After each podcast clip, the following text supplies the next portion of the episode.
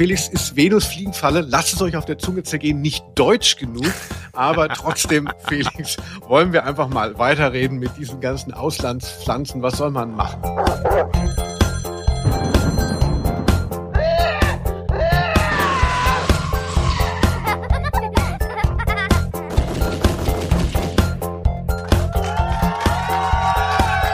Name der Rose. Hallo und herzlich willkommen im Sperrgebiet rund um das stillgelegte Atomkraftwerk. Hier meldet sich euer Safe Space. Ausnahme der Rose, der Podcast über Hörspiele. Mit dabei er, der durch genmanipulierten Mais Superkräfte bekommen hat. Es ist Felix Scharlau. Und in seinem Arm liege ich, der Geigerzähler der Herzen, Linus Volkmann. Wir befinden uns heute am Rande der Millionenstadt und sprechen über die einzig übernatürliche Folge von TKKG. Laufnummer 105 Vermisste Kids und Killerpflanzen. Die bekanntesten Killerpflanzen heißen Sonnentau, Sumpfkrug und Venusfliegenfalle. Für die Kleinlebewesen sind sie unentrinnbare Todesfallen. Blätter werden zu Fangeisen, packen zu, halten das Opfer fest und verdauen es auch schon. Ja, auch von meiner Seite aus dir, Felix, herzlich willkommen in unserem Podcast. Ich bin mega aufgedreht heute, denn es ist die Folge kurz vor den Sommerferien. Wir gehen in die Sommerpause und ich habe wahnsinniges FOMO, also Fear of Missing Out. Ich will dir noch so viel sagen. Ich, unsere Freundschaft hat sich auch wieder so entwickelt. Es gibt auch ganz viel über diese Folge zu erzählen. Ich möchte nicht rausgehen, ohne dass wir über diese super Trash-Folge alles ausklamüsert haben. Felix, um Himmels Willen. Also lass uns die dritte Stunde auch noch voll machen. Nicht, dass du dann wieder sagst, ich möchte woanders hin. Ja, erstmal schönen guten Morgen Deutschland. Das wollte ich, glaube ich, seit zehn Folgen schon mal sagen. Ja, ich freue mich auch auf die Sommerpause, aber auch noch auf diese Folge. Wirklich, ähm, ich habe sie schon mal gehört gehabt vor vielen Jahren, aber ich kann sagen, ein besonderes Schmankerl, in dem an Schmankerl nicht gerade armen Öffre von TKKG. Äh, ich habe mich wieder erinnert, es ist der Wahnsinn. Ja, das ist äh, wirklich gut, weil ich denke, die Folge kennen natürlich so Gelegenheitshörer nicht. Und deshalb muss man sagen, ihr kommt da leicht rein und es ist eine spektakuläre Folge. Es ist, äh, gilt als die trashigste Folge überhaupt. Und wir werden gucken, was es damit auf sich hat. Aber erstmal, Felix, ich habe ja gesagt, ich muss alles klären, was irgendwie noch offen ist. Und zwar ist mir eingefallen, du hattest zuletzt ja mal gesagt, ach, Linus, ich mache bei Vielmann einen Pitch und will eine neue Brille. Mhm. Was ist denn daraus geworden? Ich sehe dich jetzt hier mit deinen Adleraugen sitzen. Wo ist diese Brille, von der ich so viel gehört habe? Ja, also ums äh, mit Tic-Tac-Toe zu sagen, wenn wir wirklich Freunde wären, dann wüsstest du, dass ich ja weitsichtig bin. Also ich kann jetzt hier auf dieser kurzen Distanz am Schreibtisch, äh, brauche ich keine Brille. Noch nicht, Spoiler. Aber ich habe eine Weitsichtbrille mir anfertigen lassen und die ist in der Mache, wie man so blöd sagt. Also es läuft bei vielen, Mann. Ich habe ja schlecht über die geredet, aber dann wurden sie recht nett, was nicht heißt, dass ich jetzt gerade Werbung gemacht habe. Nein, nein, aber dass du jetzt denkst, unsere Entfernung ist keine Weite. Also der Felix sitzt nämlich in Köln und ich in Frankfurt. Und trotzdem sind wir Freunde geblieben, obwohl ich weggezogen bin. Fernbeziehungen, wir sind die einzigen, bei denen das funktioniert. Und ja, jeder sucht sich immer ein, ein Hörspiel aus und der sprechen wir dann in einer Episode hier von Ausnahme der Rose. Ich bin diesmal dran und ihr lasst euch einfach fallen, denn wir sind noch mitten im schönen Geplänkel. Da können auch alle Leute, die noch nie eine Kassette in der Hand hatten, weiter dabei bleiben, denn es geht um uns und um die Welt. Felix, ich wollte nämlich noch was zur letzten Folge ergänzen. Mhm. Und zwar ging es um äh, den Saturn. Du hattest ja zuletzt erzählt, du hattest so eine Pechsträhne ja. und deine Nachbarin hatte gesagt, es liegt an dem sich zurückziehenden Merkur. Mhm. Und dann habe ich auch erzählt, dass in meinem, also unserem Sternzeichen, Felix und ich, ne, wir haben natürlich nur ein Sternzeichen, Logisch. Ja klar, als Freunde. Und zwar habe ich dann über den Saturn erzählt und wusste dann doch wieder nicht so recht weiter, warum Saturn als Problem gilt. Deshalb möchte ich hier nochmal ganz kurz den äh, Fans sagen von der Astrologie. Lange Zeit galt Saturn als böser Planet, der über die Zeit herrscht und damit auch über Leben und Tod. In der modernen Astrologie, auch witzig, ähm, äh, gibt es da neue Strömungen. In der modernen Astrologie aber taucht Saturn immer dann auf, wenn wir vor Herausforderungen oder Prüfungen gestellt werden. Mhm. Er unterstützt revolutionäre Bewegung. Hm, Saturn immer herausfordernd, wenn er in deinem Sternbild ist. Und das ist er dann über mehrere Jahre tatsächlich. Aber es heißt auch nicht nur Tod und Teufel. Ich höre mir das alles an, was du da, äh, du und die Nachbarin da mir zu sagen habt. Aber ich verstehe schon die Sätze nicht. Weißt du, was ich meine? Irgendwie abnehmender so und so oder, oder äh, verblassender. Ich weiß nicht, äh, auch das jetzt, ich, mehrere Jahre steht man im Zeichen höre die Wörter, aber ich kann den Satz nicht verstehen. Aber ich möchte es auch nicht nachlesen, weil das geht mir schon seit Jahrzehnten so und ich finde das so lustig dass ich gar nicht kapiere, was gemeint sein könnte. Das ist toll. Ich mag es ja auch immer, wenn so Gegenwelten so eine eigene Sprache haben, eigene Worte und so. Messer von hinten bringt Unglück. Und ich mag halt, wenn in unserem Haus dann aber Saturn endlich raus ist. dann mach doch die Rollläden runter. Ja, ähm, gut, was ich erwähnen möchte, kurz, darf ich? So ein bisschen frei. Ne? Es hat auch tatsächlich mit Hörspielen endlich wieder zu tun. Die Leute sind schon, der, die Hand ist schon zum Endgerät gegangen, um weiter zu skippen. Ne? Hier, ja, höre ich doch lieber Böhmi an. Nein, nein, jetzt geht's um Hörspiele. Und zwar, das ist so eine Art Feedback auch. Ich hatte ähm, Austausch mit einem äh, Premium-Hörer, der öfter auch kritisches Feedback durchaus mal durchschießt. Ich kann den Namen nicht sagen, denn gleich wird's illegal. Und äh, da stellte sich auch heraus dann im, im Geplänkel dann auf Social Media, dass derjenige eine große CD-Sammlung hat. Und Linus, ich kann Vollzug melden. Du weißt es vielleicht, ich suche schon seit ganz, ganz langer Zeit ein bestimmtes Hörspiel, und zwar der Frauenarzt von Bischofsbrück. Das halten viele für so ein Porno aus den 70ern, aber nein, es ist eine Parodie auf solche äh, so Schmuddel, also weißt du, wie heißt das denn? Äh, na, diese diese Heftchen, diese Romantikheftchen. Groschenromane. Groschenromane, genau. Das ist eine Parodie auf einen Groschenroman. Das lief früher am Radio vor vielen vielen Jahren, 80ern, und da gab es eine CD-Version, ein Re-Release, und das Label ist sofort pleite gegangen. ist nicht mehr erhältlich. Und der Bekannte hat gesagt, ja, ich habe diese Box mit zehn CDs, ich brenne sie dir. Zehn CDs? Ja. Wow. Und warum er das so begeistert auch sofort gemacht hat, ist, weil ich ihm mitteilen konnte, du hast diese CD-Box, dann freu dich, denn die ist 700 Euro wert. Nein. Ja, ist so selten, äh, das ist der Wahnsinn. Ich glaube, es gibt irgendwie zehn oder zwölf CDs und auch noch so ein paar einzelne und das ist äh, unerschwinglich und keiner bietet's an online. Und ich bin so happy, dass ich das jetzt hören kann. Da freue ich mich jetzt drauf im Sommer. Das geht nämlich auch recht lange. Aber nicht, dass das wie bei Ü-Eiern ist. Da, da wurde ja auch lange Zeit behauptet, dass irgendein Dino ist dann 2000 Mark wert, also äh, Figuren aus dem Überraschungsei. Und irgendwann kam dann aber raus, dieser Markt ist dann eher auf so einer, also so einer theoretischen Ebene. Niemand zahlt das dann letztlich. Also ja. ich hoffe mal, dass dein Freund diese 700 Euro dann auch bekommt. Ja, aber du bist doch, du bist doch FDP-Wähler. Du musst doch wissen, ja, Angebot und Nachfrage. Also, ne, ich gucke dann immer online. Bei Discogs gibt's das, glaube ich, auch nicht. Aber irgendwo bei eBay habe ich das gesehen. Und wenn die Leute das nicht verkaufen könnten, dann würden die Preise irgendwann runtergehen. Und ich gucke da seit ein, zwei Jahren und da passiert nichts. Naja, also ganz spannend. Aber äh, dieser Freund, von dem wir hier so gehört haben, der gibt auch kritisches Feedback. Mhm man sagt ja immer so, ah, ich möchte auch so konstruktiv, ich möchte besser werden. Nein, mich verletzt alles, was nicht totale Affirmation ist gegenüber meiner Person. Was hat das Schwein schon kritisches anzumerken gehabt? Das eine hatte ich dir sogar erzählt, äh, und zwar hat, der, hat derjenige angemerkt, macht mal weniger Europa-Hörspiele. Das macht dich doch wahrscheinlich eh am wütesten. Das grenzt ja schon an Irrsinn. Also, okay, naja, meinetwegen. Also, mit der Kritik, nein, kann ich auch nicht mitleben. Na gut, aber ich bin happy auf jeden Fall. Hast du denn auch was erlebt oder willst du irgendwie, hast du irgendwie Post bekommen oder irgendwas? Genau, gehen wir doch mal von äh, nicht anonymem Feedback, wo hinter dem Rücken gesagt wird, ihr macht zu viel Europa-Hörspiele und hier ist mein 700-Euro-Kram, ne, sondern einfach mal ganz faires Feedback mhm. ins Gesicht und absolut positiv. So ist es und so werde ich es jetzt vorlesen. Hallo, werte Podcaster. Zunächst einmal vielen Dank für den sehr unterhaltsamen Podcast. In der Folge zu Balduin Pfiff berichtete Linus von seinem Abenteuer im Escape Room der drei Fragezeichen. Ich konnte es mir nicht nehmen lassen und musste den Eintrag selbst einmal googeln, was durch Felix gute Ortsbeschreibung gar nicht so schwierig war. Ich wollte nur kurz wiedergeben, dass Linus nicht einen Stern, sondern gönnerhafte zwei Sterne vergeben hat. Die anderen Rezensionen von Linus sind ebenfalls sehr unterhaltsam geschrieben. Beispiel, ich würde mir lieber ins Knie schießen, als den Telekom-Laden nochmal zu betreten. Hat mich absolut abgeholt. Danke für die gute und qualitative Unterhaltung. Viele Grüße, Felix. Felix, den Namen scheint es mehrmals zu geben.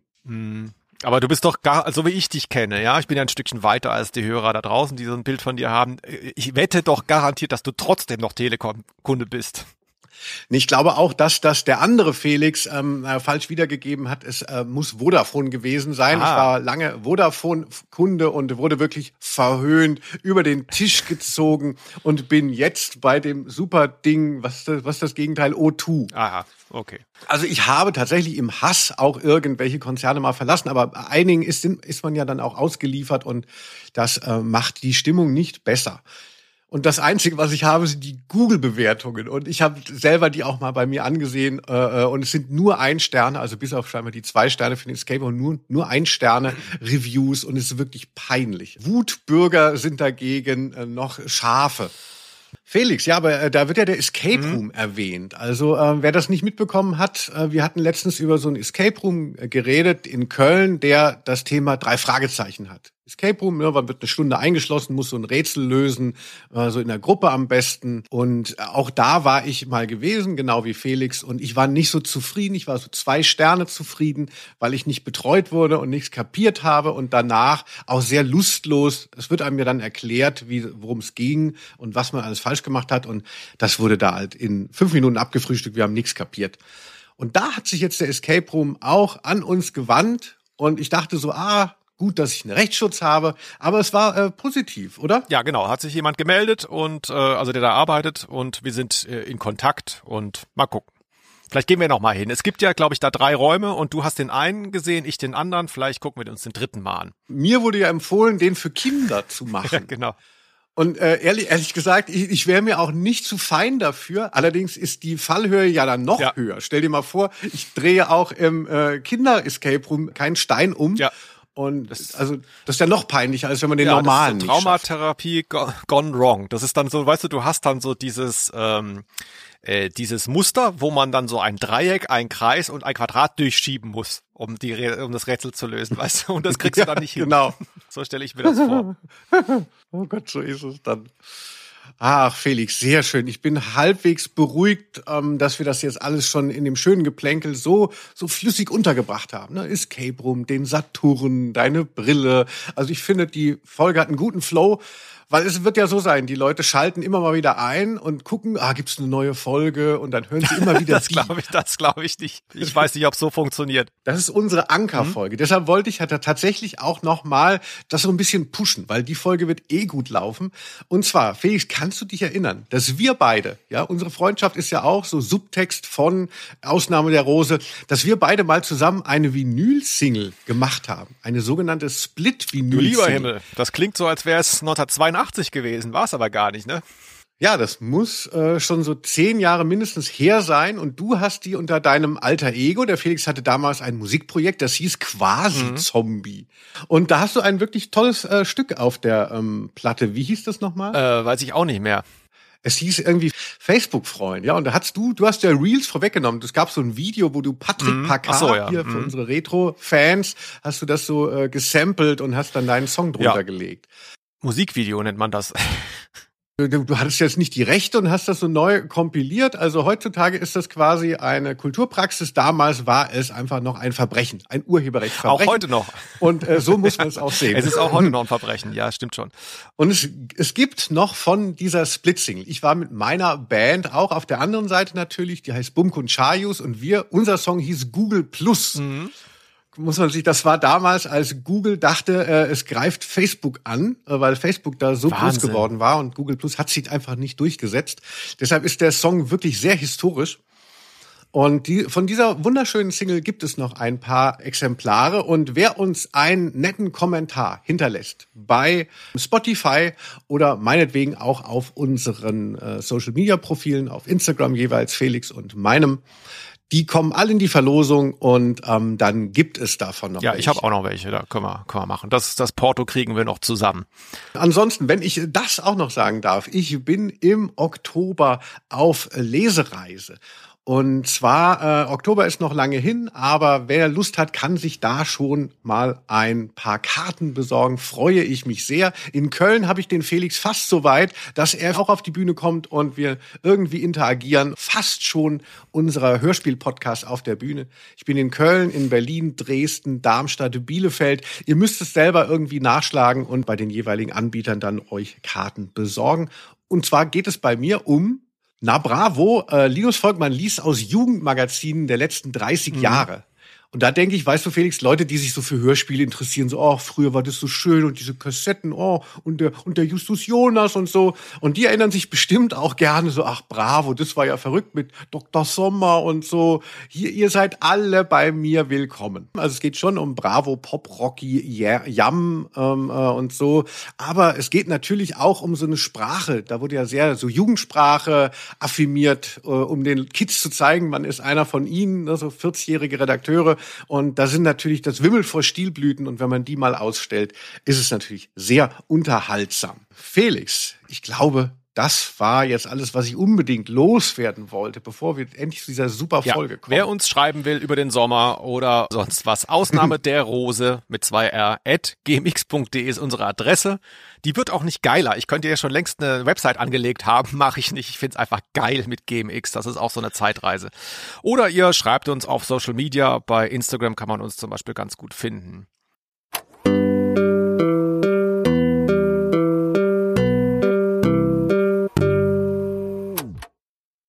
Unweit der Millionenstadt, in der TKKG zu Hause sind, ragt drohend ein hässlicher Betonklotz aus der grünen, lieblichen Landschaft.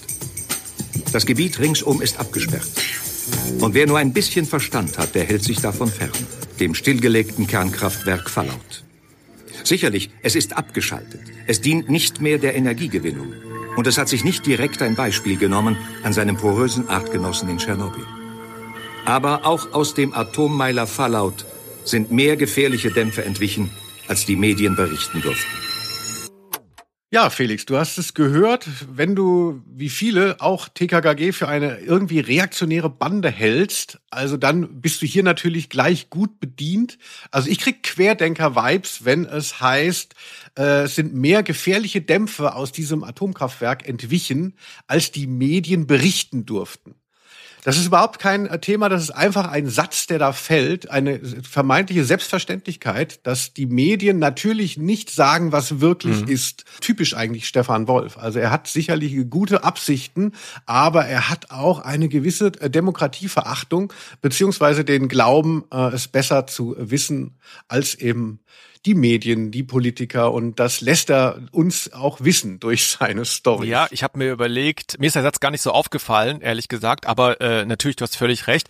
Ich habe das so ein bisschen interpretiert als ähm, er verklausuliert, so er will so eine halblogische ähm, Leiter bilden dahingehend, dass das noch nie Thema war. Weißt du, in der Millionenstadt von TKKG gibt's ein Atomkraftwerk, da gab's eine Havarie. Es hat noch nie eine Rolle gespielt, ich brauch's aber jetzt. Also so habe ich das so ein bisschen interpretiert. Das, das stimmt natürlich auch. Also wir erfahren, also wer jetzt noch nicht in der Folge drin ist, gleich kommt auch der Klappentext, aber es geht offensichtlich um ein stillgelegtes Atomkraftwerk ganz nah bei der Millionenstadt, das radioaktiv verseucht ist. Trotzdem, aber ähm, äh, mit den, ich habe ja gesehen, dass Deutschland ist abgerutscht in dem Ranking der Pressefreiheit auf Platz 21 und es hat eben auch damit zu tun, dass gerade im Zuge der ganzen Querdenker äh, auch die Angriffe auf die Presse äh, zahlreicher geworden sind. Und ich finde, solche Sätze äh, tragen auch dazu bei, nicht wahr? Dass es so selbstverständlich angenommen wird, man wird belogen. Deshalb, Felix, ähm, äh, die Frage liegt auf der Hand. Wir haben sie, ich habe es schon so ein bisschen angedeutet und du auch. Warum diese Folge? Es ist schon, ne, es ist ja 105. Man könnte denken, das ist völlig random. Es ist nicht mehr die Klassikerzeit. Es ist irgendwo in der Mitte. Warum diese Folge? Soll ich dir sagen, warum ich sie ausgewählt habe? Ich, ra ich rate, ich rate mal. Ich vermute, das kann man ja spoilen, ähm, steht aber auch schon auf dem Cover, äh, diese Killerpflanzen. Vermute ich mal. Das, äh, was du immer hier Sense of Wonder nennst, das ist hier quasi das Bergmonster von TKKG. Das ist diese Folge, wahrscheinlich die einzige, ähm, wo eben was passiert, was überhaupt nicht real ist. Ne? Riesige Pflanzen, die Menschen fressen können. Genau, also das hat mich immer fasziniert, dass es eine Folge gibt, die äh, die Ratio verlässt, die sonst die Grundlage von TKKG bedeutet, was nicht heißt, dass die Fälle besonders rational ähm, angelegt und gelöst werden, aber sie befinden sich ja immer auf im Einklang mit den Gesetzen der Natur. Hier äh, ist es nicht so obwohl Mutationen durch Radioaktivität, das ist ja jetzt nicht tatsächlich vollkommen Fiction, aber in der Form, wie es hier präsentiert wird, gibt es das nicht und ja, Sense of Wonder. Aber ein anderer äh, Punkt, den ich sehr mag an vermisste Kids und Killerpflanzen ist, Achtung, das Rucksack-S im Titel. Ich wusste es, dass du darauf zu sprechen kommst. Ich habe es vorhin auch gesehen. Äh, das würde mich wirklich interessieren. Ich habe vorhin eine ganz klare Emotion gehabt. Was macht das mit dir? Es ist Wahnsinn. Ich kann mich noch erinnern, als die Rechtschreibreform durchgesetzt wurde. Das war ein paar Jahre nach dieser Folge. Sie wurde damals aber auch schon debattiert. Und auch da gab es so einen ganz großen Backlash in der Bevölkerung, dass man das alles immer nicht wollte.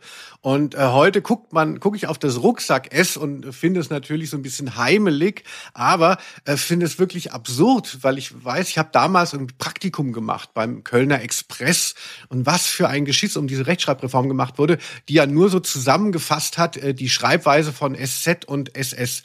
Die war vorher, musste man das wissen, wo mitunter die äh, jeweilige, das jeweilige, der jeweilige Buchstabe kam. Durch die Rechtschreibreform wurde das vereinheitlicht. Nach einem kurzen Vokal kommen ein Doppel-S. Deshalb müsste es vermisst mit zwei S sein. Damals war das noch nicht so. Ein Traum. Endlich mal wieder das Rucksack-S. Rucksack-S, ja. Also Leute wie ich sagen SZ dazu. Aber ähm, es, es sei dir gegönnt, dass es gibt lokale Unterschiede. Wenn ich das noch kurz sagen darf, ich weiß nicht, ob das heute noch passiert, so sehr ich die Titanic schätze, das Satire-Magazin, die haben zumindest bis oh. vor einiger Zeit ja auch noch die alte Rechtschreibung verwendet. Und das äh, mhm. so als eine Art Gegenstück, ich weiß nicht genau, was die Absicht dahinter ist. Ich finde es auf jeden Fall so beschissen. Ich habe mich jedes Mal, ich dachte jedes Mal so, oh, wie wie oll will man rüberkommen? Ich habe es überhaupt nicht verstanden. Also so toll ich die Leute da finde, aber hat mich unglaublich genervt immer. Stimmt, ich glaube, die FAZ hatte das auch noch lange, dass man dann so dissident war. Man war dann nicht einverstanden. Irgendjemand macht einen konstruktiven Vorschlag und, und will ähm, irgendwas anregen, eine Veränderung und alle sind dann erstmal immer, ihr seid immer nur dagegen. Macht doch mal bessere Vorschläge. Ansonsten muss ich sagen, Felix, dass mich biografisch mit der Folge äh, viel verbindet. Also jetzt nicht, dass ich mutierte Killerpflanzen äh, kennen würde, aber äh, ich habe das auch tatsächlich in den 90er Jahren habe ich sehr exzessiv TKKG gehört also ich hatte kannte das aus meiner Kindheit und äh, habe dann aber auf Flohmärkten das alles nachgekauft, also nicht nachgekauft, sondern so äh, mhm. so reingekauft. TKKG war da schon in den Hundertern und ich habe dann aber so sukzessive meine Sammlung so weit aufgestockt, dass ich eigentlich dann alle kannte und war dann quasi auf der Höhe der Zeit mal. Ich war so bis 150 hatte ich dann quasi alle. Deshalb ist das so eine Zeit, wo ich wahnsinnig viel TKKG gehört habe. Diese ist mir im Gedächtnis geblieben. Und du hast gesagt, du kennst sie aber auch. Das wundert ja, mich. Ich habe die gehört vor vor einiger Zeit. Weiß ich auch nicht warum. Vielleicht hast du, hast du sie mir damals schon empfohlen. Das kann sein. Das weiß ich nicht genau. Aber fandst du nicht so dieses, äh, also mir ging es so, dieses Atomkraft, ähm, Thema ist ja jetzt durch Fukushima und so weiter, ist ja wieder sehr aktuell. Die äh, Abschaltung der Atomkraftwerke, der Ausstieg aus der Kernenergie in Deutschland, das ist ja total aktuell. Und natürlich war es in den 80ern unglaublich aktuell durch Tschernobyl. Ähm, in den 90ern, vielleicht hat es auch mit meinem Hedonismus zu tun, habe ich das Thema nicht so gespürt. Äh, ist das jetzt so eine subjektive Wahrnehmung oder wie würdest du das deuten? War das so Zeitgeist jetzt damals, sowas zu machen? Also äh, gute Frage. Ich habe auch das Gefühl, dass es da nicht so einen aktuellen Aufhänger gab. Ich denke, Stefan Wolf war da ja auch schon älter und hat sich dann an äh, so eine Brisanz aus den 80ern erinnert und hat die dann ins Jetzt gebracht. Aber letztlich muss man sagen, dass die äh, Diskussion um Abschaltung von Atomkraftwerken sich ja über die letzten 30 Jahre gezogen hat. Mhm. Also es wird immer wieder gebrodelt haben und es war auch damals sicherlich kein, kein Off-Thema. Also das hat er nicht irgendwie aus dem Hut gezaubert. Es war vielleicht nicht ganz so brisant, weil da keine, keine Katastrophe gerade aktuell war. Aber Felix, wie war denn das für dich damals als Vater, als Tschernobyl ähm, war? Hast du da nicht auch Angst gehabt? Ja, also was Linus andeutet ist, ich hätte damals schon Kinder gehabt. Ist leider nicht so. Ich kann mich, ich bin so alt, das habe ich neulich auch im Büro gesagt, war betretenes Schweigen.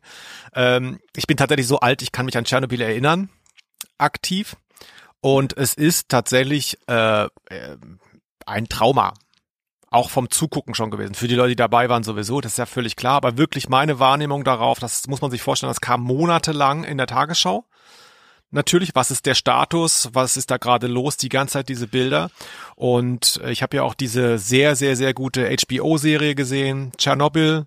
Ähm, die hat mich mhm. unglaublich mitgenommen und ich habe ganz große Überwindung gebraucht, weil ich ein richtiges, krasses Kindheitstrauma habe von diesen Liquidatoren, falls du noch weißt, was das ist. Nee. Äh, ich habe so ein Trauma davon, dass ich das Wort Liquidatoren immer googeln muss ich kann es mir nicht merken. Also ich habe dafür keinen Platz im Gehirn. Das sind die Typen, die dann auf dem havarierten Block oben auf ah. dem Dach ihre 40 Sekunden hatten und dann mit einer Schaufel ähm, so radioaktives Material von dem Dach runter schaufeln mussten, monatelang.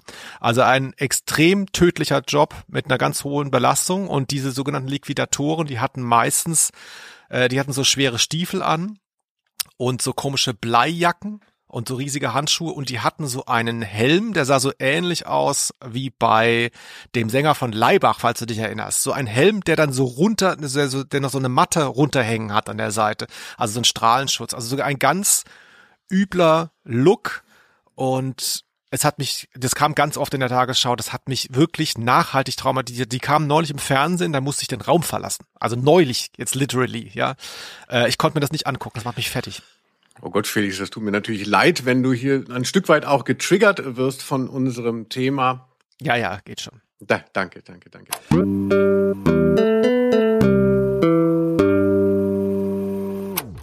Und bitte, es geht los der Klappentext. Edmund Bosnickel, ein psychisch gestörter Biologe, stößt auf ein Phänomen. In einer Sperrzone in der Nähe eines stillgelegten Kernkraftwerkes, bei dem Fallout an der Tagesordnung war, entwickeln sich Pflanzen ins Riesenhafte. Bosnickel fasst einen teuflischen Plan, pflanzt dort fleischfressende Pflanzen wie Sonnentau, Sumpfkrug und Venusfliegenfalle an. Diese Killerpflanzen gedeihen, werden gigantisch und verschlingen alsbald auch Tiere. Das bringt Bosnickel auf eine noch teuflischere Idee. Er entführt am Hauptbahnhof der TKKG-Stadt zwei junge Mädchen, zwei Ausreißerinnen. Felix, da staunst du, oder? Ja, ähm, ich hab's gerade noch mal so versucht zu durchdringen. Es ist ein äh, interessanter Klappentext. Äh, weil die teuflische Idee, dann zwei Mädchen zu entführen, die hat er ja ehrlich gesagt, wie das Hörspiel dann sehr schnell spoilt, ja schon vorher häufiger gehabt. Es wird angedeutet, er hat die ganze Zeit Jugendliche entführt und irgendwann wird angedeutet, er hätte Fotos von ihnen gemacht. Also auch so ganz creepy, wird auch nicht weiter ausgeführt, aber die Pflanzen haben ihn nicht auf die Idee gebracht. Das ist ein bisschen komisch formuliert. Vielleicht willst du ja mal erklären, was das hier meint, wenn man jetzt die Folge nicht kennt. Was heißt das denn? Ich möchte nochmal, weil ich ebenso drüber gestolpert bin, fleischfressende Pflanzen wie Venus Fliegenfalle. Das ist doch ein Zungenbrecher, lieber Stefan Wolf. Ja, also ich habe auch gedacht, äh, ich sag's auch nochmal den Hörerinnen ganz deutlich, einfach worum es geht, damit hier alle an Bord sind, selbst wenn sie die Folge nicht kennen.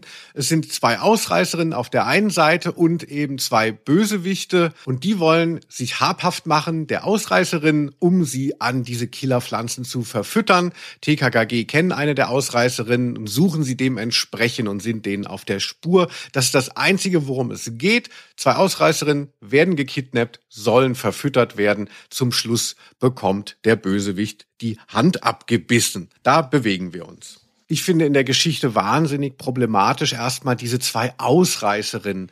Das ist so unglaublich fetischisiert schon wieder. Also ich bin jetzt kein Psychologe, aber irgendwie ist das doch eine sehr subtile Sexualisierung, die da schon wieder einhergeht irgendwelche älteren Männer sprechen junge Mädchen am Bahnhof an und also es ist sehr unangenehm eigentlich schon mal das Setting, weil es auch so ins Alberne gezogen wird und diese kecken Ausreißerinnen, sie sind Punkerinnen. Also ich finde, das ganze Ding ist so ein bisschen schlüpfrig, beziehungsweise ah, schon so wie so, wie so Genie von Falco, wo man dann auch sagt, ach, es geht nicht nur darum zu kommunizieren, dass da eine Bedrohungslage ist, sondern sondern äh, es ist auch irgendwie so ein bisschen, mir ist das zu anzüglich mhm. schon mal, das Setting. Ja, ich glaube, bei Europa kann ich nicht mehr anfragen wegen Sponsoring, wenn ich weiter so über sie rede. Aber so ist es. Es muss einfach gesagt werden. Die Medien durften nicht darüber berichten, wie unangenehm das schon ist. Nein, wir können das machen. Felix, wie findest du denn so die Episode und was denkst du über fleischfressende Pflanzen? Ja, also die Folge, muss ich sagen, beginnt ja recht klassisch mit diesem szenischen Einstieg bei den Verbrechern. Das ist ja so ein ganz klassischer Spät-TKKG-Move. Gibt's, glaube ich, auch in früheren Folgen. Aber so die späteren, die ich dann so hin und wieder mal gehört habe, das ist, da ist man immer ganz, ganz schnell dann bei den Verbrechern, wie die ihren Plan schmieden oder sonst was. Mhm. Das ist hier auch so. Das ist, äh, also da habe ich mich gefragt, so wie sehr kann man Whodunits hassen? Also das ist ja so eine kindliche Absicherung eigentlich fast, dass man, dass man sagt so, hey, wir müssen hier gleich mal schildern, bevor es unsere Helden selber wissen und äh, sozusagen die Bösen kennenlernen. Hier für euch schon mal, das sind die Täter, damit ist mal alles geklärt. Bloß keine Angst. Das finde ich schon mal komisch erzählt. Und dann ähm, mhm. hat das auch so eine komische Schlafwagendramaturgie, diese ganze Folge. Es ist alles ganz schön lang ganz schön lang auserzählt, wenige Handlungsorte, es passiert ganz wenig, mm, es passieren seltsame Sachen. Also komische Folge. Ja, ich glaube, das ist auch in dieser Phase von TKKG sehr charakteristisch, dass es eben beginnt mit Monologen oder Dialogen der Gangster. Und die müssen natürlich, damit das alles so funktioniert, so unglaublich scherenschnitthaft äh, geschildert werden und, und sich so überschlagen in ihrer Verschlagenheit und Bosheit.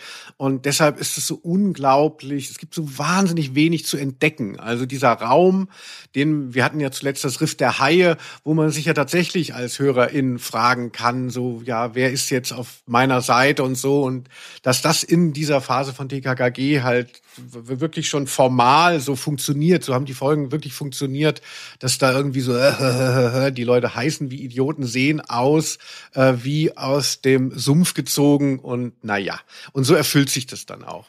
Also das ist natürlich einfach äh, ganz schlechte TKKG-Dramaturgie, die wir hier haben, aber sie ist dann natürlich durch das Surrounding ein bisschen aufgewertet. Deshalb haben wir das ja auch gewählt. Felix, fleischfressende Pflanzen. Kannst du dich noch erinnern an äh, Flash Gordon, auch mhm. eine Hörspielserie, über die wir schon gesprochen haben? Da tauchen auch auf diesem äh, Planet der tausend Gefahren, da gibt's diesen Punkt mit so einer riesigen Pflanze. Schieß auf die Ranken, Flash, schieß auf die Ranken. Ja. Ja, ja, ich weiß noch. Hm, ja, fleischfressende Pflanzen hm, war auch so ein Hype früher. Also manche Leute hatten das zu Hause, ne? Und dann hat man immer gewartet, klappt das da mit der Fliege? Ne? Es mussten aber auch damals schon eher so kleinere Fliegen sein, hatte ich den Eindruck. Zumindest bei dieser Pflanzengattung, die ich gesehen hatte, ne? Eher so Mücken oder sowas. Dann hat das funktioniert, dann haben die so gemacht. Eine Hörerin unseres Podcasts, Bettina Marlow, besitzt äh, tatsächlich äh, fleischfressende Pflanzen. Also ich glaube jetzt nicht mehr. Aber die hat mir auch mal ein Video äh, gezeigt. Ich dachte ja, das geht dann so langsam zu. Die Fliegen merken nichts und so. Aber das ist ja tatsächlich so richtig wie so ein Schnappmechanismus. Mhm. Äh, das hat ziemlich geflasht. Also recht morbide Pflanze und kein Wunder, dass man daraus so ein bisschen einen Horror generiert. Man kennt ja viele Pflanzen, ne? man hat ja schon in einiges am Wegesrand reingebissen, Huflattich oder so oder Löwenzahn. Aber dass Pflanzen sowas Willentliches machen, das ist schon creepy und äh, also ich verstehe gut, dass er das benutzt hat. Aber ist ja jetzt auch keine sehr deutsche Pflanze. Ne? Also es ist schon, es ist schon recht weit hergeholt. Es ist referiert auf so ein, auf so ein Horror, Trash-Horror-Motiv, aber irgendwie, naja. Little Shop of Horror, da ist das ja auch in diesem äh, Film. Geht glaube ich, auch um riesige Pflanzen. Mhm. Und Angriff der Killer-Tomaten ist sicherlich auch ein ähm, Trash-Horror-Genre, wo eben nicht kleine Tiere beseelt werden und zum, äh, zur Bedrohung heranreifen, sondern tatsächlich auch Pflanzen. Also da, gut, Felix, Felix ist Venus-Fliegenfalle. Lasst es euch auf der Zunge zergehen. Nicht deutsch genug, aber trotzdem, Felix, wollen wir einfach mal weiterreden mit diesen ganzen Auslandspflanzen. Was soll man machen? Also ich finde das Spezielle auch an äh, dieser Folge, dass es eigentlich kein richtiges Verbrechen gibt. Also es gibt natürlich eine Straftat, aber man weiß gar nicht, was sich der Bösewicht von der ganzen Sache verspricht. Nicht wahr? Er will ja nicht mit den Pflanzen irgendwen erpressen. Er will will kein Geld. Es geht nicht um materiellen Zuwachs für ihn, sondern was möchte er eigentlich? Er möchte beweisen, dass die Pflanzen tödlich sind, oder? was will die Sau? Ich habe das so interpretiert, auch dieser Klappentext äh, macht das ja nicht so ganz klar. Ich habe das so interpretiert, dass er halt jetzt diese zwei Mädchen da verfüttern will, um die Pflanze noch stärker zu machen und noch größer. Es ist aber quasi, Oh. es wirkt wie eine Zwischenstufe zu irgendeinem Verbrechen. Also man fragt sich so, was wäre jetzt der zweite Teil gewesen? Also hätte er mit diesen Pflanzen jetzt die Weltherrschaft angestrebt oder ne? Also es ist gar nicht vollendet sozusagen. Ist, es steht auch nicht vor Vollendung dieses Verbrechen. Ich glaube auch, dass beim Schreiben war klar, es reicht, wenn man das so schildert, weil er wird ja auch überführt, bevor er irgendwas äh, weiter machen kann. Und deshalb muss man sich auch gar keinen Gedanken dran verschwenden, was er eigentlich überhaupt vorhatte mit diesen Pflanzen. Hören wir doch noch mal hier sein Evil Laughter. Das gehört ja auch zu jedem guten Bösewicht. Eine schreckliche Lache.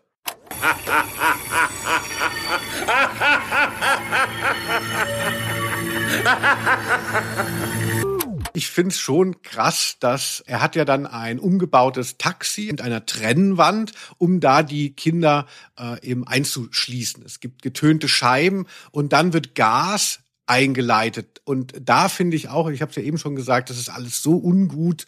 Und auch hier, ne, man löst das en passant, wie das halt äh, sein könnte in der Fiktion. Aber ich finde, für ein Kinderhörspiel, es wird Gas eingeleitet in ein äh, Taxi, was nicht durchsichtig ist hinten. Also das ist, ne, das wird so ein bisschen flapsig ja alles erzählt, aber es ist sehr ungut einfach. Ja, gibt's das Motiv nicht auch schon? Ist das nicht hier Totes Taxi von New York oder wie das heißt? Es kommt mir so bekannt vor, irgendwie, auch aus, aus Horror-Hörspielwelten, dieses Motiv. Edmund Bosnickel. Versteht man ja ein wirklich ein sehr gemeiner Name wegen Edmund Stoiber und Bosnickel, er ist ja Bos, böse schon drinnen. Wie, wie findest du ihn äh, also als, als so typischen, richtig so James Bond überzogenen Bösewicht? Es ist eine Belastung insgesamt. Also hinten, wenn ich das schon mal, wenn ich das schon mal vorwegnehmen darf, er hat da diesen, äh, er hat da diesen, diesen zwei Meter wach, acht, zwei Meter sechs, das ist ja recht wichtig für die Folge, also diesen riesigen, ähm, Handlanger, der sich als Polizist ausgibt, vielleicht das mal kurz zur Erklärung, der, der ist quasi die, ähm, äh, er spielt einen Polizisten am Anfang, um den Mädchen das Gefühl zu geben, nein, nein, ihr seid auf der sicheren Seite, geht mal mit diesem Mann mit, denn ich bin ja Polizist, ich kenne den. So. Und der macht da verschiedene Dienste und der ist dann auch so extra dumm geschildert, damit dann Boos Nickel am Ende ihm minutenlang erklären kann, was er da vorhat. Und das Timing in diesem Monolog, wo auch immer der andere dann, oh, hä, verstehe ich nicht, was hast du denn damit vor, Boss? Ja, ich erkläre es dir nochmal. Das Timing in diesem Monolog ist so schlecht, also das, das degradiert diesen verrückten Botaniker da so dermaßen. Äh, also in der Zeit kannst du echt, äh, hättest du Kinder zeugen können, äh, aufziehen können und hättest erlebt, wie sie ausziehen wieder von zu Hause. Es war so lange, ich bin literally gestern Nachmittag im Sitzen eingeschlafen bei der Stelle.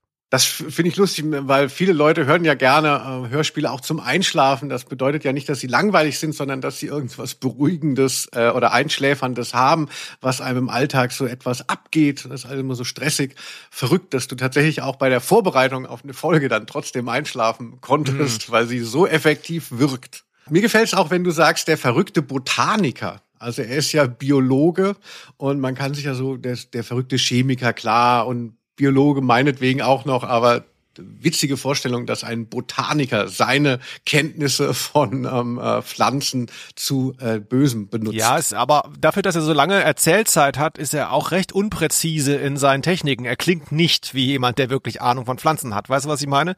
Das äh, wirkt ja, die Geschichte ist ja quasi, äh, ah ja, ich habe festgestellt, hier wachsen die Sachen so gut, jetzt pflanze ich da einfach mal fleischfressende Pflanzen an. Fertig. Also, wenn man das so ein bisschen liebevoller gestaltet hätte, dass er so ein paar Techniken hat, ich habe hier was experimentiert, dann da, dies, das, jenes, dann würde das viel glaubhafter wirken, so, ne? Ja, ja, irgend so ein Dünger, der irgendwelche Uranteilchen aktiviert noch. Ich habe ja auch so einen Dachgarten und äh, auch ich hätte mir so ein paar mehr Tipps erhofft. Also ich wollte jetzt keine Killerpflanzen äh, züchten, aber so, dass man mal sagt, so wo soll man sie hinstellen, Halbschatten, ähm, soll man so ein, soll man so eine Stange dran machen, wo man es dran bindet oder nicht? Ja, soll man, soll man, Naja, also- soll man in den Blumentopf scheißen. Möglicherweise. Also äh, Dünger ist ja auch, spielt auch eine große Rolle, aber wir erfahren nichts von Bosnickel. Er hat, glaube ich, doch das Botanisch ist so ein bisschen im Hintergrund bei ihm. Es ist einfach das absolute Böse. Aber gut, das sei ihm ja auch gegönnt in seiner Rolle. Ähm, ich habe ja gesagt, lass uns Felix doch mal so anhand der Gruppierungen auch durch das Hörspiel gleiten. Wir wissen ja ungefähr jetzt alle, was passiert. Aber ich möchte noch mal über die Mädchen sprechen. Zwei Ausreißerinnen und dieser typische Lookism bei Stefan Wolf. Gegenspieler werden ja immer als wahnsinnig deformiert dargestellt. Ne? Hohe Stirn, Adlernase, ähm, Geiermund und so. Und man, alles, alles schon, es ist schon klar. Die, die Verschlagenheit ihrer, ihrer Seele drückt sich auch immer im Körperlichen aus. Also ganz schlimm. Aber ich finde auch hier so im vermeintlich Positiven. Denn wir hören es einfach mal. Sonja ist ein ziemlich forscher Typ. Sie lungert nicht irgendwo rum. Sie zieht los. Und was ist so auffällig an ihr? Sonja protestiert mit ihrem Outfit gegen ihren ultra strengen, verklemmten und super spießigen Stiefvater. Oh. Sie hat einen grünen Irokesenschnitt und bemalt sich das Gesicht wie ein Indianer auf dem Kriegspfad. und als Ohrringe trägt sie dicke Spinnen. Nicole sieht offenbar so ähnlich aus dicke Spinnen. Und es ist ja dann so, Felix, ne, das, die Kinder werden so geschildert, die Ausreißerinnen. Und TKKG haben auch nicht irgendwie Verständnis, weil es sind ja auch Jugendliche. Aber TKKG betrachten sie ja auch so paternalisierend, so äh, finden das halt total lächerlich. Und dass ständig auch von Kriegsbemalung geredet wird, das ist ja so ein absoluter, so ein, so ein, Le äh, so ein Eltern- und Lehrerbegriff gegenüber Jugendlichen in dieser Zeit gewesen, wenn sie sich dann schon mal geschminkt haben oder dann eben etwas exzentrischer. Und dann hieß es so, ach, du hast so eine Kriegsbemalung. Und dass das TKKG benutzen, um andere Kinder zu beschreiben, also finde ich eine schlechte Perspektive. Also dass TKKG einfach nur aus der Sicht eines Erwachsenen agieren. Spiegelt sich auch eine Bürgerlichkeit wider, die gar nicht jugendgerecht ist, die gar nicht passt auch zu Jugendlichen, selbst zu so spießigen wie Tarzan. Aber es ist ja, das, das lädt das Ganze so reaktionär auf, ähm, unangenehm. Ja, man hat so das Gefühl, Stefan Wolf äh, möchte sich irgendwie so ein bisschen an der Jugend rächen, möchte sie in seine Richtung schubsen, weiß, es geht nicht. Und weil das nicht funktioniert, macht er sich einfach über sie lustig. Also du hast eine Jugendserie, die eigentlich keine Empathie für junge Leute hat. Was ich auch an der Stelle, wenn ich das kurz sagen darf, unglaublich belastend fand, weil es so überflüssig ist, ist die Tatsache, äh, die Geschichte ist ja, die beiden Mädchen kommen am Bahnhof an, Gabi möchte sie abholen, die kennt die eine, ist mit der befreundet, die anderen wollen mitkommen. Dann verspäten sie sich durch einen Unfall und jetzt kommt's, dann sind die da, diese beiden fast erwachsenen Mädchen, am Bahnhof und Gabi ist halt nicht da, weil sie eine halbe Stunde später kommt. Und Gabi entwickelt dann eine Panik, dass da ja was passieren könnte, die sich dann auch bewahrheitet. Sie sind ja entführt worden. Das mhm. weiß ja Gabi nicht. Aber alleine, dass man davon ausgeht, oh Gott, das, die können da nicht eine halbe Stunde allein sein. Das klingt wie die Oma, die sich mhm. Sorgen macht, ne? Und auch, dass, ich, dass es sich dann bewahrheitet, also diese vermeintliche Moral, die diese Geschichte da widerspiegelt, so. Diese ganze Geschichte, äh, keiner der Protagonisten wird von irgendwas überrascht.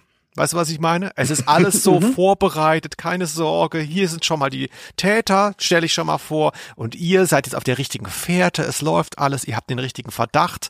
Es gibt gar keine Wendungen und gar keine interessante psychologische Figurenbeschreibung. Es ist schrecklich. Da können wir ja gleich noch mal dranbleiben, Felix. Es gibt ja noch eine andere Frauenrolle bei TKKG. Sie ist ja implementiert in dem G Gabi. Und auch hier ist wirklich äh, was ganz Unangenehmes. Also es gibt ja immer so den Vorwurf, dass Gabi so passiv ist, gerade in den alten Folgen. Und jetzt haben wir hier den, das Momentum, dass die, diese Geschichte aktiviert unsere Gabi. Und sie darf auch mal was machen. Aber was darf sie machen? Und zwar mit den Waffen einer Frau arbeiten. Super, Gabi. Und sonst war es schwer, das rauszukriegen? Äh, überhaupt nicht, da ich doch meisterhaft bin im Bezirzen. Ich habe Dennis angelächelt, seine Hand berührt, ein Staubkörnchen von seinem Kragen entfernt. Und schon tat Dennis alles, was ich wollte. Bezirzen.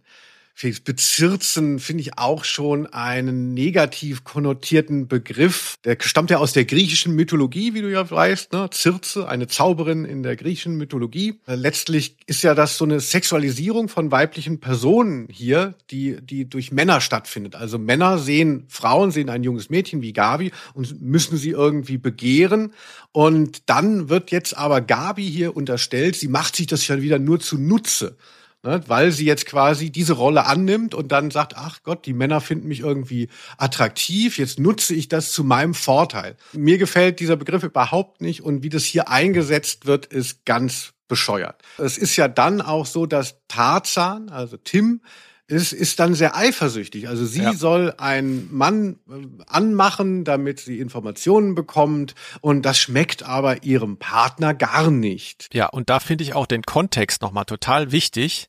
Die Geschichte ist, sie macht dann diesen jungen Polizisten an, denn ihr Vater ist nicht da, den sie sprechen wollen. Und es fällt dann, äh, glaube ich, sinngemäß der Satz, ja, entweder wir machen es mit meinem Vater, geht nicht, dann nur hier, wie heißt der, der Typ? Genau, der Name, der Name ist auch egal. Ähm, den wollen sie dann sprechen und deswegen bezirzt sie ihn, denn sie haben eine Autonummer von dem von den äh, von dem Wagen, in dem ihre entführten Freundinnen drin saßen. Das wissen sie mittlerweile. So, wenn ich jetzt nochmal das, was ich eben schon angemerkt habe, Gabi ist total panisch, oh Gott, denen passiert was. Dann stellen sie fest, denen ist wirklich was passiert, sie sind entführt worden. Und dann sind sie so fucking eitel, dass sie bei der Polizei dann sagen, ja, nee, also entweder ich rede mit meinem Vater drüber, der ist nicht da. Dann gehe ich jetzt mal hin und bezirze den und mal gucken, ob der mir dann sagen kann, wo der Halter dieses Fahrzeugs wohnt. Das ist die Geschichte. Ey, wenn du so, wenn du die ganze Zeit schon so Schiss hast um deine Freundin und mittlerweile ja sogar zu Recht, dann stellst du dich da an den scheiß Schalter und sagst, meine Freundin sind entführt worden. Es gibt einen Zeugen, das ist das Nummernschild von dem Wagen, mit dem sie entführt wurden. Fertig. Da machst du nicht lange rum. Was ist, also, das, die ganze Logik implodiert auch total. Das ist so blöd und das, ich finde, das macht das, was du eben geschildert hast, noch viel schlimmer, dass es gar, gar nicht sein müsste, jetzt das Bezirzen.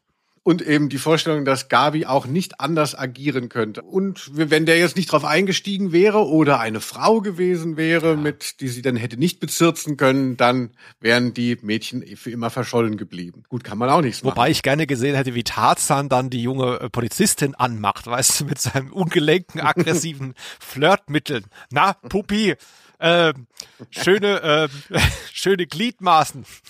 Oder so, keine Ahnung. Hätte ich gerne mal erlebt, wie der flirtet. Ja, wir, was haben wir noch? Auch Felix, wir haben noch diesen, du hast ihn vorhin erwähnt, den zwei Meter acht großen Diener des Forschers. Also es ist ja so eine Art moderner Igor, der, der Diener von Frankenstein. Mhm. Währenddessen eben Bosnickel ist ja so eine Mischung aus eben Frankenstein, der Arzt und Frankenstein sein eigenes Monster. Und der hat eben noch diesen Lakaien, der zwei Meter acht groß ist. Und das hat auch äh, eine Bedeutung, beziehungsweise dem wird sehr viel Zeit eingeräumt.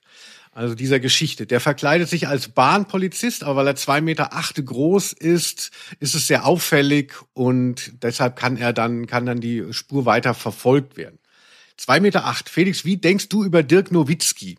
Gar nicht. Basketball, äh, nie einen Bezug zu gehabt. Dirk Nowitzki so als Promi, nie einen Bezug zu gehabt. Ich weiß gar nicht, der ist jetzt was in, in Rente seit zehn Jahren oder ich weiß gar nicht, was der Status von dem ist. Ja, ich glaube schon, dass es gesundheitlich sehr schwierig ist. Also gerade so große Männer haben im Alter ohnehin Schwierigkeiten mit den Knien und dann hast du äh, 20 Jahre lang professionell Basketball gespielt, also mit diesen mit diesen Bewegungen, die so auf die Gelenke gehen. Ich glaube, Dirk Nowitzki ist jetzt nicht mehr so beweglich, aber er hat natürlich das Beste aus seiner Prime gemacht und hoffentlich lebt er noch lange. Aber äh, auf den müssen wir gar nicht kommen. Wir haben den zwei Meter acht großen Diener des Forschers und der heißt Mögezoff. Also es sind die äh, Bösewichte Bosnickel und Mögezoff. Wie gefällt dir halt mal wieder das Namensspektrum, das äh, uns Stefan Wolf hier schenkt? Ja, ist fast wie bei einem clever und smart Comic. Äh, Das äh, Atomkraftwerk heißt ja auch Fallout. Wird Fallout geschrieben, wird aber irgendwie Mit AU. Genau, das Atomkraftwerk Fallout und Mögezow und Bosnickel. Ich mag ja am liebsten, mein liebster ähm, Bösewicht bei TKKG ist Peter Kleptoma. Einfach ein Wahnsinn. Hundegesicht, Auflaufform der Dritte. Würdest du so dein Kind nennen, Felix? Ja, ja, sehr gut. Und du hast es ja eben gesagt, es gibt ein Nummernschild, das haben sie wieder zufällig gesagt bekommen. In diesem Nummernschild ist also etwas versteckt und darüber möchte ich unbedingt mit dir sprechen. Kennzeichen ist von hier. Ja. Hier aus der Stadt. Und dann die Buchstaben wie mein Name. B und S. Wie Branko Sedice. Und dann die Zahlen. Eins, drei, eins, zwei. Wie ich.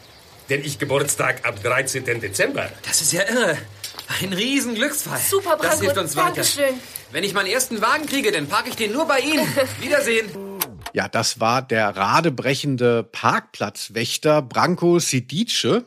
Und der hat uns gesagt, dass das Nummernschild auf 1312 endet. Felix, sagt dir das etwas? Nee. Also das ist All Cops are Bastards. Ah. Das ist A-C-A-B. Wenn man sich gegen Polizisten äußern möchte, schreibt man gerne 1312, um eben anzudeuten, All Cops are Bastards. Ne, das will ich mal ganz wertfrei dahingestellt äh, sein lassen. Aber ich finde, für mich sind, ist 1312 sehr aufgeladen und fand es verrückt, dass das hier benutzt wird. Wobei man absolut von einer Koinzidenz ausgehen muss, denn ich denke nicht, dass damals das schon das Kürzel war und dass das Stefan Wolf aufgegriffen hätte. Es passt natürlich auch nicht in sein Weltbild. Aber lustig, dass hier 1312 ist. Es wurde ja auch immer mal gesprayt. ACAB. Es gibt auch einen Song von Slime, deshalb sage ich es hier auf Englisch. ACAB. Und dann gibt es noch diesen legendären Ausriss aus einer Lokalzeitung, wo sich beschwert wird, dass die türkischen Jugendlichen die Stadt verschandeln würden, weil sie Akab schreiben würden und man das dann für einen arabischen Vornamen hielt, der sich da immer wieder verewigen würde. Ja. Schön. Ja, nee, das, das muss Zufall sein. Also Stefan Wolf hätte eher was mit der 18 gemacht. 88 geht ja nicht als Tag. Generell, zu, Hashtag Zufall ist ja sowieso wieder das Ding. Ich möchte es nochmal, weil es mir echt so wichtig ist. Also wir haben die Szene eben gehört. Ja, der Parkplatzwächter sieht jeden Tag 600.000 Autos, aber er hat sich das Nummernschild nicht nur halb, wie bei den drei Fragezeichen, ne? Man muss noch ein bisschen was selber recherchieren. Nein, er hat sich's komplett merken können, denn es ist halt einfach zufälligerweise sein Geburtstag, seine Initialen, sonst was, ne? Ähm, es ist wirklich die Eigenleistung von TKKG in diesem Hörspiel besteht darin, dass Gabi einen Typen angräbt, indem sie ihm einen Fussel von der Schulter macht. Das ist meines Erachtens das einzige, was sie selber beigetragen haben, um diesen Fall zu lösen. Das lässt einen ja auch immer so ein bisschen ratlos bei TKKG zurück, so, so gern man sich dann auch mal in dieses diese Trash-Welt und in diese bekannten Figuren reinfallen lassen möchte, diese, diese Fälle, es ist eine Zumutung.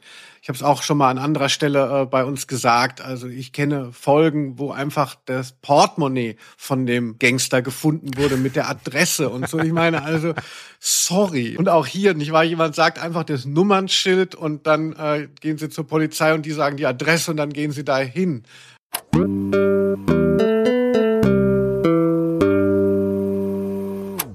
Felix, jetzt kommen wir zu für mich dem Höhepunkt. Ähm, Hörspiel, das hat für mich auch viel mit Stimmen zu tun. Ich möchte, dass die Leute reden und dann erkenne ich auch manchmal die Stimme. Ich glaube, eine von den Ausreißerinnen ist auch Delphine aus den Funkfüchsen. Ja, Aber um die geht es nicht, denn wir sind ja ein Hörspiel-Podcast, der in die Tiefe geht. Wir können die Cameos rausfinden. Aha. Wir wissen, dass eigentlich gesagt wurde, alle Polizisten sind Bastarde. Das haben wir hier rausge rausgewrungen. Und jetzt gibt es ja noch drei Stimmen, die hier auftauchen. Wollen wir sie uns mal der Reihe nach anhören? Gib. Meinst du die beiden Rundtreiberinnen mit der Kriegsbemalung? Ja, genau die.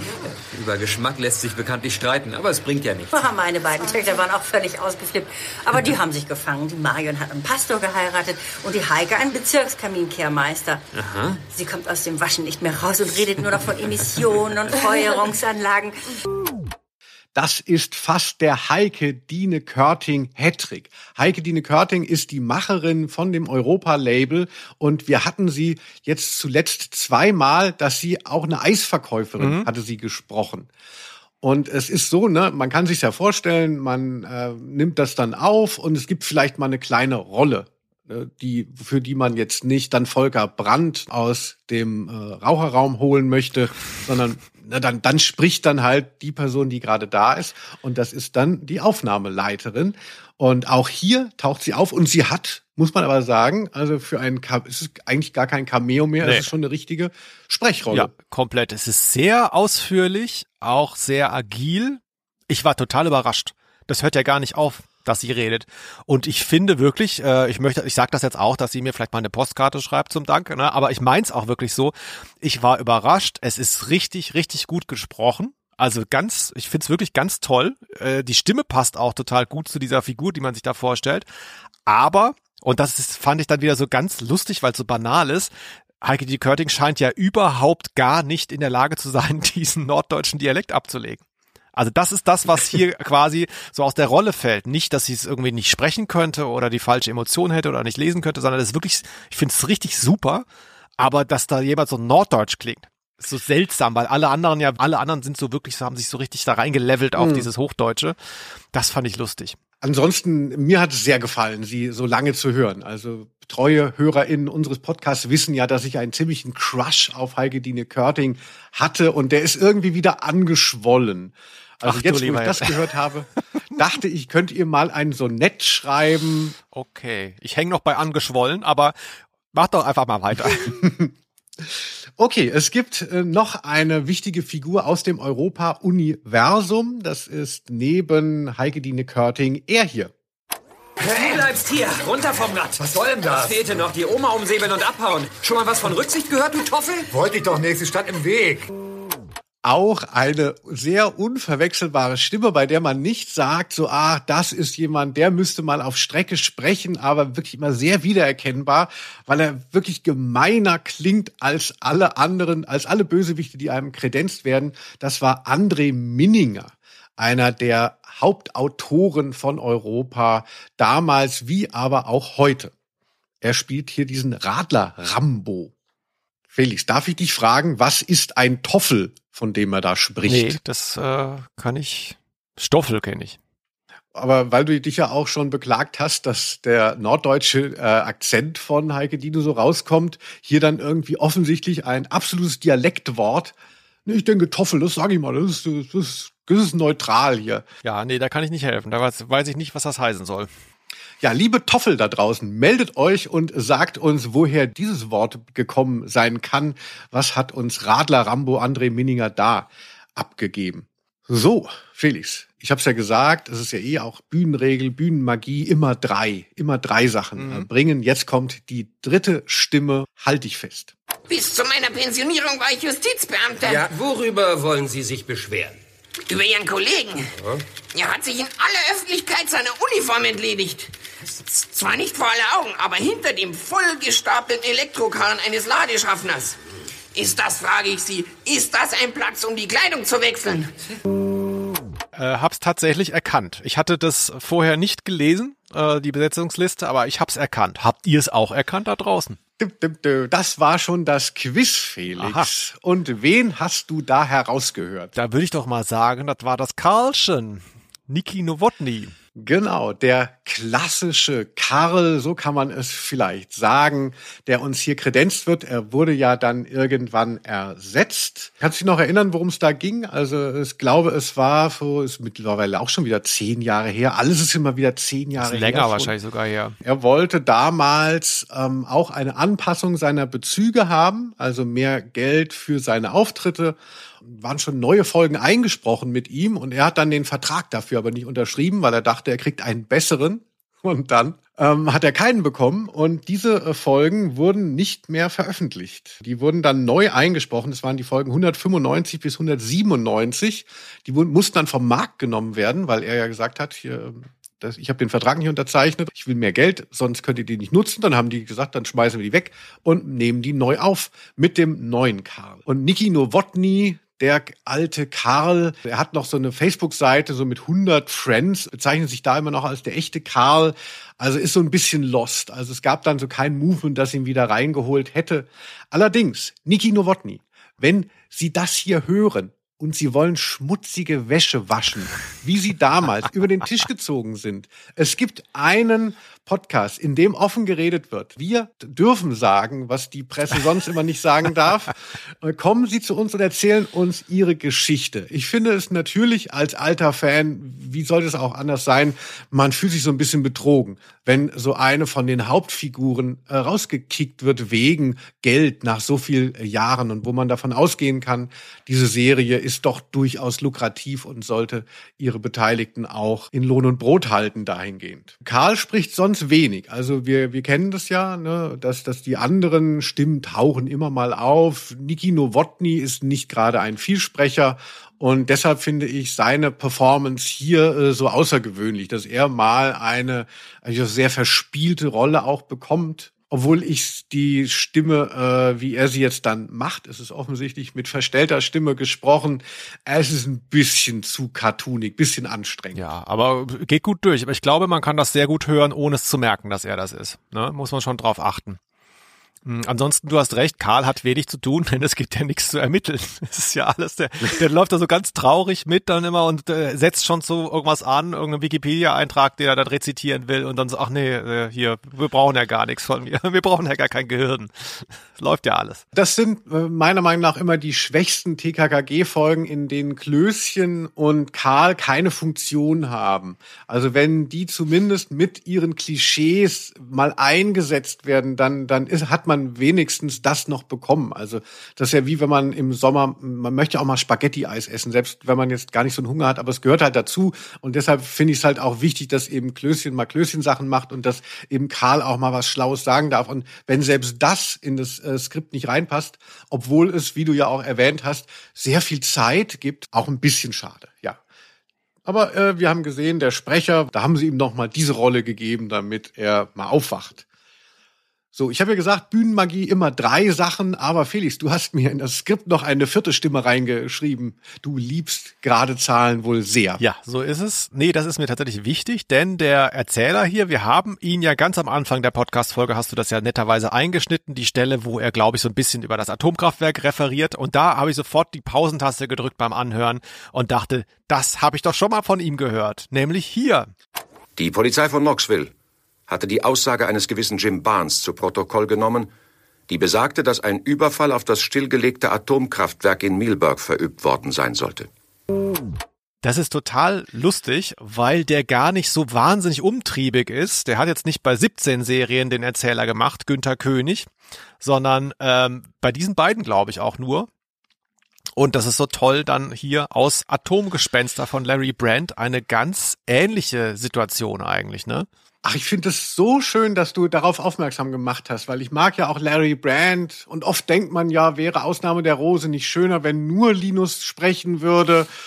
Und nein, also ich finde das einen sehr guten Beitrag. Also da nehme ich auch in Kauf, dass es jetzt der vierte Einspieler von einem Sprecher ist. Genau, Atomgespenster, super Folge auch. Äh, sollte man sich unbedingt auch äh, anhören. Und äh, lustigerweise, ich habe mir in Vorbereitung auf diese Folge, ne, letzte Folge vor der Sommerpause, ich habe gebaggert wie blöde Felix. Ich habe mir einen anderen Podcast angehört, die tosende Hollywood-Schaukel. Aha angelehnt an die rasende Hängematte, auch was, was mit Klößchen zu tun hat. Das ist ein TKKG-Podcast von einem Mann und einer Frau. So viel kann ich unterscheiden an den Stimmen. Namen habe ich jetzt leider nicht präsent. Grüße. Und die haben auch darauf aufmerksam gemacht, dass das so ist.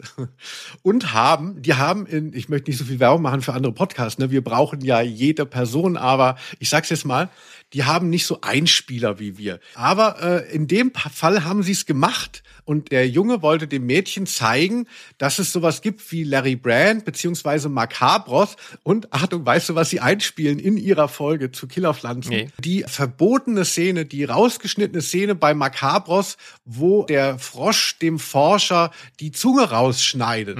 Also, äh, weißt du, sonst kommt da nichts in der Richtung und dann kommt diese Szene, wegen der die Serie damals äh, indiziert und eingestellt wurde, wird da völlig ohne Triggerwarnung durchgepowert. Da habe ich gesagt, so keine Ahnung, was ihr für Leute seid, aber Respekt für die Nummer. Und auch da wurde eben äh, erkannt, dass es eine Doppelbelegung gibt von Günter König als Sprecher von diesen beiden Atomfolgen. Ah, nee, das habe ich tatsächlich nicht gehört. Ich kenne den Podcast nicht. Jetzt bin ich natürlich sofort wieder, ich war eben noch so stolz, dachte, ah, Linus gibt mir bei Google zwei von fünf Sternen für meine tolle Rechercheleistung, aber jetzt ist ja schon wieder gemildert hier, äh, gemindert.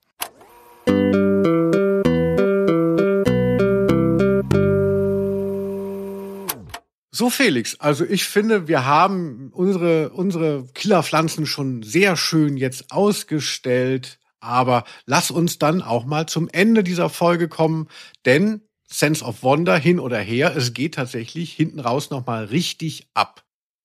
Pflanze und Raubtier zugleich. Ja, streicheln möchte ich euch. Und er tat es. Und blitzschnell öffnete sich der tellereisenartige Schluss. Meine Hand! Meine Hand! Ja, also diese Form von der Gewalttätigkeit war mir auch bei TKKG nicht so bewusst. Ne? Es passieren immer unangenehme Sachen bei TKKG, die vielleicht mal so unterm Radar mitgenommen werden, aber hier ist es sehr explizit Und hinten raus gibt's ja auch dann den Hohn, dass dann TKKG so schon in, fast in der Abspannmusik sich darüber lustig machen, wie er jetzt im Gefängnis mit äh, zwei Fingern nur noch Ping-Pong spielen könnte und so. Also es ist wahnsinnig empathiebefreit. Aber auch das ist ja auch ein Problem von TKKG. Die Geschichte gibt ihnen ja recht. Die Figur wurde ja so dämonisiert, dass man ja überhaupt ähm, dann sagen muss, naja gut, dann, dann für den brauchen wir auch kein Mitgefühl haben. Ihm wurde die Hand abgebissen hahaha, geschieht ihm recht. Ja, mich wundert, dass es gar nicht so ausagiert wird von, von den Figuren, ne? Das soll ja wahrscheinlich so eine Art Nemesis behaupten, so, ne? Don't fuck with nature. Mach da nicht rum, züchte nicht irgendwie die Pflanzen zu irgendwelchen Monstern, das hast du jetzt davon. Also auch eine blöde Message, aber so interpretiere ich das so ein bisschen. Andererseits ist es auch ein klassischer Horrorfilmschluss, so der Wissenschaftler, der dann an seinem eigenen, an seiner eigenen Kreatur stirbt. Aber das wird gar nicht aufgegriffen. Das ist einfach so. Haha, lustig. Zum Schluss machen sie sich über den verstümmelten Mann einfach lustig. Aber das ist noch nicht der ganze Schluss. Ich möchte dir nochmal die letzten Sätze präsentieren. Vor allem der letzte Satz ist wirklich sehr irritierend. Jenes Übel, das bei dem kleinsten technischen Fehler unsere aller Gesundheit bedroht. Und auch die Gesundheit späterer Generationen. Du hast recht. Atomkraft ist grauenvoll.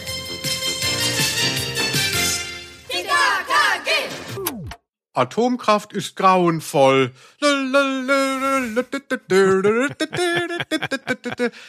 Also ganz ehrlich, also das ist so eine starke, krasse Aussage, die da in diesem Geplänkel am Schluss stehen bleibt. Wer um Himmels Willen hat denn diese Hörspielfassung geschrieben und abgenommen? Ja, ist es auch gar nicht. Ist das jetzt so die, ist das die politische Linie von TKKG? Also ich habe mir äh, tatsächlich dahingehend nochmal Gedanken gemacht über ähm, äh, Stefan Wolf und ich würde ihn auch sehen, weil, weil es heißt ja, dass er auch immer so Umweltthemen, äh, Tierschutz, das war ihm ja auch wichtig. Also es ist jetzt kein klassischer Rechter, also der einfach nur hm, hier so Law and Order äh, mäßig auf de, dem Schutz des Eigentums ähm, insistiert, sondern er ist irgendwie auch in seiner reaktionären Art grün. Und deshalb denke ich, es war so eine Art Boris Palmer, Mhm. Ah, der ja. zurückgetretene Bürgermeister von Tübingen. Ja. Nicht wahr? Mhm. Ja. Auch einer, der sich, der, der, der lässt sich nicht den Mund verbieten, ne? Der, der sagt auch mal das, was die Medien nicht schreiben. So. Der lässt sich nicht den Mund verbieten und er ist ja damals in die Schlagzeilen geraten, weil er irgendwelche Studenten festgehalten hat mit körperlicher Gewalt, weil irgendwie sie zu laut waren oder so und dann die Polizei geholt hat. Und das war ja so sein erster Skandal, mit dem er auftauchte. So, dann nehme ich halt mal das Recht in die eigene Hand. Und das ist meiner Meinung nach diese Stefan Wolf, das ist die TKKG-Agenda. Also da gibt es einfach einen rechtschaffenen Bürger, der sieht diese ganzen Probleme von dem Wasserkopf des Staates und so und, und ähm, macht es halt selber. Also vielleicht so ein Stück weit auch Michael Kohlhaas aus der Literatur, wer noch Heinrich von Kleist vor Augen hat. Auch jemand, der das Gefühl hat, ihm ist Unrecht geschehen worden durch den Staat und der dann quasi in so einer Privatarmee gegen die Obrigkeit zieht. Und wo auch die Frage gestellt wird, ne, weil welches Recht gilt mehr, also das Gefühlte oder das Gesetzliche und wenn das nicht in Einklang zu bringen ist, was soll man machen? Und TKKG ist irgendwie so eine Geschichte, wo halt gesagt wird, nee, wir machen auch mal und wenn das falsch ist, dann Rechtsbeugung ist kein Problem, wenn man das Richtige tut. Wobei sie da ja dann auch eigentlich auf der Seite der letzten Generation stehen. Vielleicht nicht inhaltlich, aber in der Art. Genau, also ähm, es ist schade, dass wir Stefan Wolf nicht mehr befragen können. Ich hätte gerne mal ein etwas differenziertes Interview mit ihm gehabt, um rauszufinden, wie das Spektrum sich so zusammensetzt und wo die Schwerpunkte dann sind. Weil es wird schon viel angeboten, man merkt schon einiges. Ähm, wir haben ja auch mal darüber gesprochen, dass er sich gegen den Euro eingesetzt hat und das halt auch mal Karl hat sagen lassen, wie albern die Einführung des Euros sei. Und also eine etwas kuriose Figur. Gerade eben auch, weil er so viel Meinung in ein Kinderbuch immer reingepackt hat. Also so viel politische Agenda. Felix, wie sieht es aus, wenn ich dir jetzt eine Venus-Fliegenfalle schenken würde? Würdest du sie aufziehen? Wenn sie nicht viel gegossen werden muss, dann ja.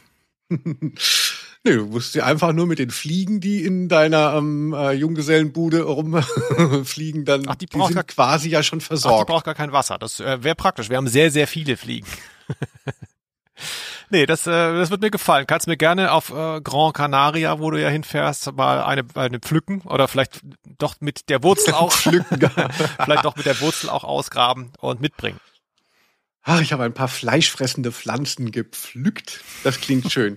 Ja, so viel eigentlich jetzt mal zu unserem vermisste Kids und Killerpflanzen. Das Rucksack-S der modernen Kinderliteratur oder Jugendliteratur, sage ich mal besser.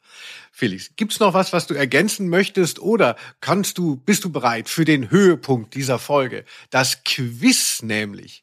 Liebe neu zugezogene, es gibt am Ende des Podcasts immer ein Quiz und Felix hat noch nie so eine gute Chance gehabt wie diesmal.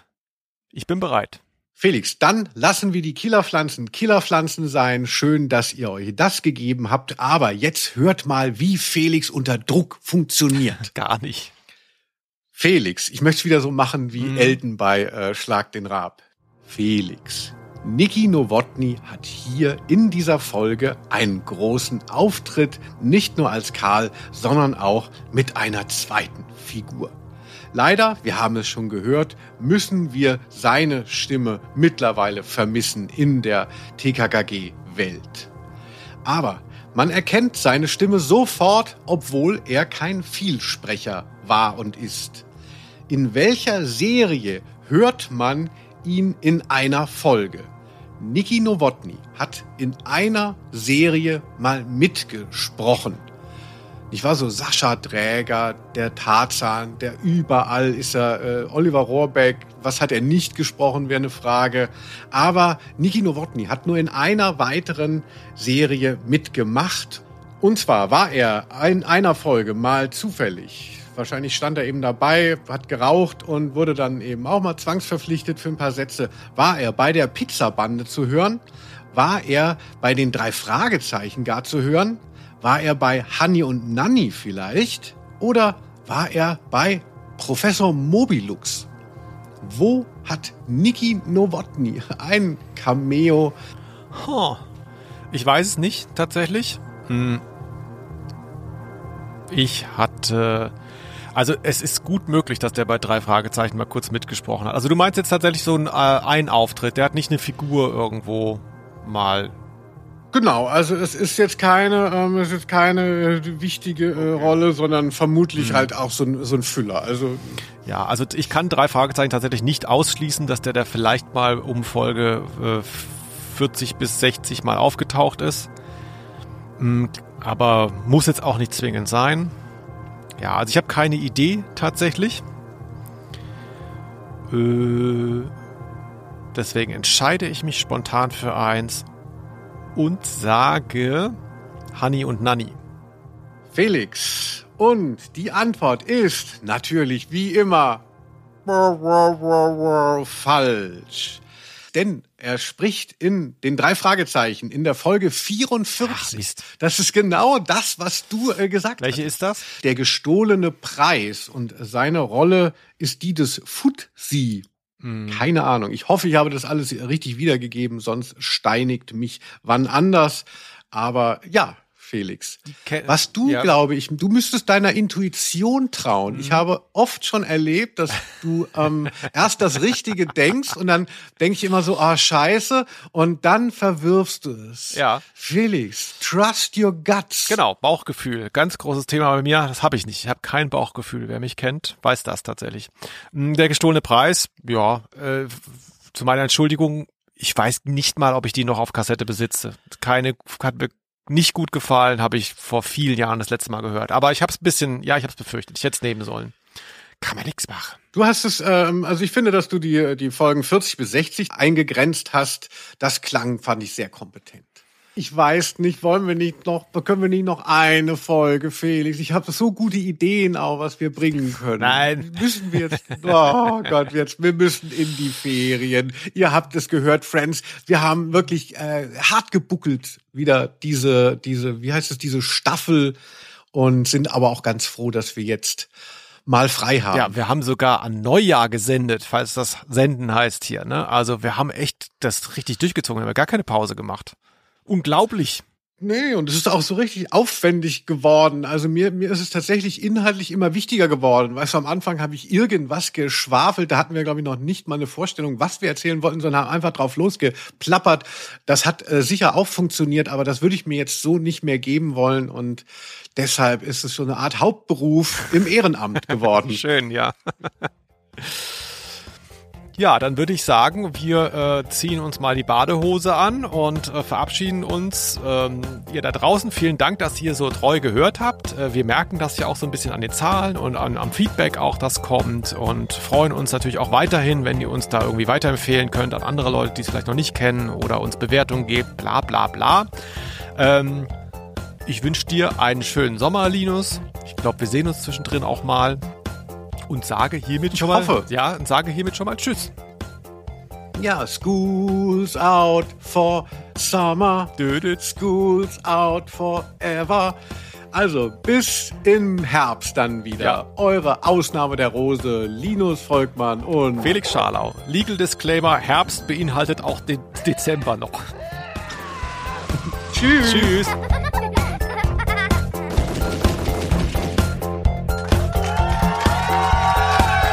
Name. der Rose.